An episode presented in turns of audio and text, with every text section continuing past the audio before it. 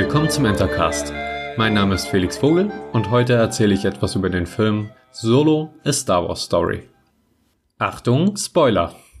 Obacht, meine Meinung basiert auf vagen Erinnerungen. Ich war im Kino. Die Entscheidung stand zwischen Deadpool 2 und Solo A Star Wars Story.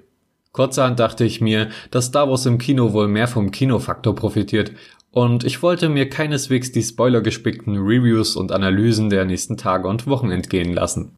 Star Wars muss sein, dachte ich. Solo war seit Jahren der erste Star Wars Film, dessen Trailer ich im Vorhinein angesehen habe. Ich bin kein Freund davon, mir Trailer oder Teaser von Filmen anzusehen, die ich mir sowieso anschauen werde. Meistens verraten diese für meinen Geschmack schon zu viel, aber das ist ein anderes Thema. Die Trailer und Teaser waren ganz gut und hatten mich auf eine falsche Fährte gelockt. Nach dem ersten Teaser nahm ich an, dass Han Solo am Anfang des Films Speederrennen fahren muss. Schlussendlich handelt es sich doch nur um eine einzige Verfolgungsjagd. Auf die übergeordnete Story konnte ich noch gar nicht schließen. Also bin ich relativ frisch und entspannt in den Film gehopst. Mit genügend Snacks und niedrigen Ansprüchen, durch The Last Jedi, ebenfalls ein anderes Thema, startete also das kleine Spektakel. Den kompletten Anfang fand ich relativ langweilig. Nicht falsch verstehen, hat mir gut gefallen, aber einige Wochen später kann ich mich an kaum Szenen erinnern. Das ist allerdings nicht so schlimm, da für mich einige spätere Begebenheiten umso einprägsamer waren. Han hat also irgendeine Lady namens Kira am Start und die beiden werden getrennt. Seine einzige Möglichkeit beim Imperium anheuern. Wie geil ist das denn? Sofort kam mir Erinnerung an die Background-Story von Han hoch. Ich dachte mir, super, jetzt sehen wir Han im TIE Fighter und auf spannenden Missionen für das Imperium, geprägt von Zweifeln und Auflehnung. Irgendwann rettet er sicher Chewbacca und dann holen sie gemeinsam Hans Kleine. Schnitt, Matsch. Doch ich war positiv überrascht. Zwar musste Han am Boden bleiben, doch die imposanten Bilder und die dichte Atmosphäre zogen mich in die düstere Kriegsszenerie. Imperiale Truppen kämpften gegen gegen wen eigentlich? Ich weiß nicht, ob mir das das Gefühl der Bedrängnis und Unsicherheit geben sollte, oder sie einfach vergessen haben, zwischendurch auch mal eine gegnerische Stellung ins Bild zu fahren. Oder vielleicht überhaupt einen Gegner?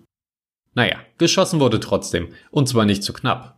Das hatte einen ganz speziellen, wunderbaren, dunklen, unwohlsamen Star Wars Flair. Schade fand ich, dass fast gänzlich auf die klassischen Sturmtruppenrüstungen verzichtet wurde. Ergab Sinn, Hätte ich aber persönlich gerne hier und da gesehen, voller Matsch und demoliert. Dann trifft Han auch bald auf Chewie und die beiden verbrüdern sich. Mir hat da zwar der Teil mit Han rettet Chewbacca's Leben und Chewie stellt sich deshalb in dessen Schuld gefehlt, denn hier haben sie sich gegenseitig gerettet, aber das sollte wohl so sein, ansonsten wäre Han wohl wirklich als Wookie-Treiber durchgegangen. So sind es einfach zwei Bros.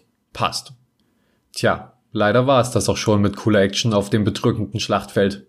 Jetzt folgt die Standard-Action, so wie wir es schon tausende Male gesehen haben. Ich war wirklich enttäuscht, dass man so ein besonderes Setting, das in dieser Form in keinem anderen Star Wars-Film gezeigt wurde, aufgibt, nur um dann mit einer Western-Schießerei auf einem Zug weiterzumachen. Leider konnte ich auch nicht wirklich mitfühlen, als Charaktere starben, die ich seit gefühlt fünf Minuten kannte. Außerdem hatte ich währenddessen Zeit darüber nachzudenken, dass Han Solo offenbar eine ganze Weile bei den imperialen Streitkräften verbracht hatte. Es fiel mir schwer, die vergangene Zeit einzuschätzen. Ich hätte auch gerne mehr von der imperialen Ausbildung gesehen, aber ich dachte mir, ist das wirklich die erste Gelegenheit, Kira zu retten? Hat er wenigstens mit ihr über WhatsApp Kontakt gehalten? Wie lange hätte er noch bei den Imperialen weitergemacht, wenn diese Banditen nicht das Schiff geklaut hätten? Besonders schwer schien dies ja nicht. Hätte Han auch allein oder mit Chewie machen können.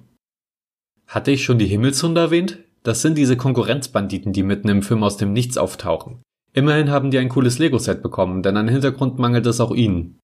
Es kamen einfach immer mehr gesichtslose Charaktere dazu, die ich vorher nicht kannte und die vermutlich nie wieder auftauchen werden. Das bringt mich gleich zu meinem nächsten Punkt. Ihr holt fucking Darth Maul aus der Kiste und dann nur in einem Hologramm am Ende des Films? Warum ist das nicht der Antagonist des gesamten Films? Entweder ganz oder gar nicht. Jetzt wirkt sein Auftritt wie ein Hey, schaut mal, hier ist ein Charakter, den ihr gerne sehen würdet. Also bewertet diesen Film gut, damit ihr ihn in einer anderen Star Wars Story, vielleicht Solo 2, sehen dürft.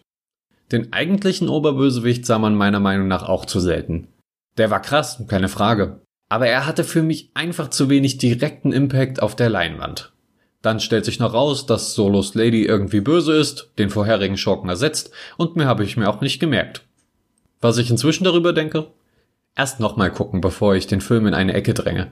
Endlich weiß ich, was der Castle Run ist und der Film hat stellenweise großen Spaß gemacht. Das hier ist natürlich auch keine ausführliche Review, sollte es auch nie sein. Ich wollte einfach ein paar meiner Gedanken rausballern und jetzt habe ich das Gefühl, dass diese doch eher negativ sind.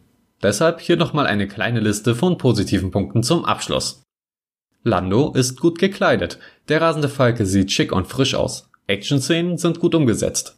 Hans Waffe ist ein kleines Puzzlespiel. Han Solo hat einen gut passenden Schauspieler, das war wichtig. Darth Maul ist cool. Neue interessante Schiff- und Fahrzeugdesigns, die Matschschlacht-Atmosphäre, teilweise unterhaltsame Dialoge, einige spannende neue Charaktere, zum Beispiel L337, Tobias Beckett und Rio Durant, ganz coole neue Lego-Sets. Der Film hat mich stellenweise überrascht. Star Wars, yeah! Bis bald, euer Felix.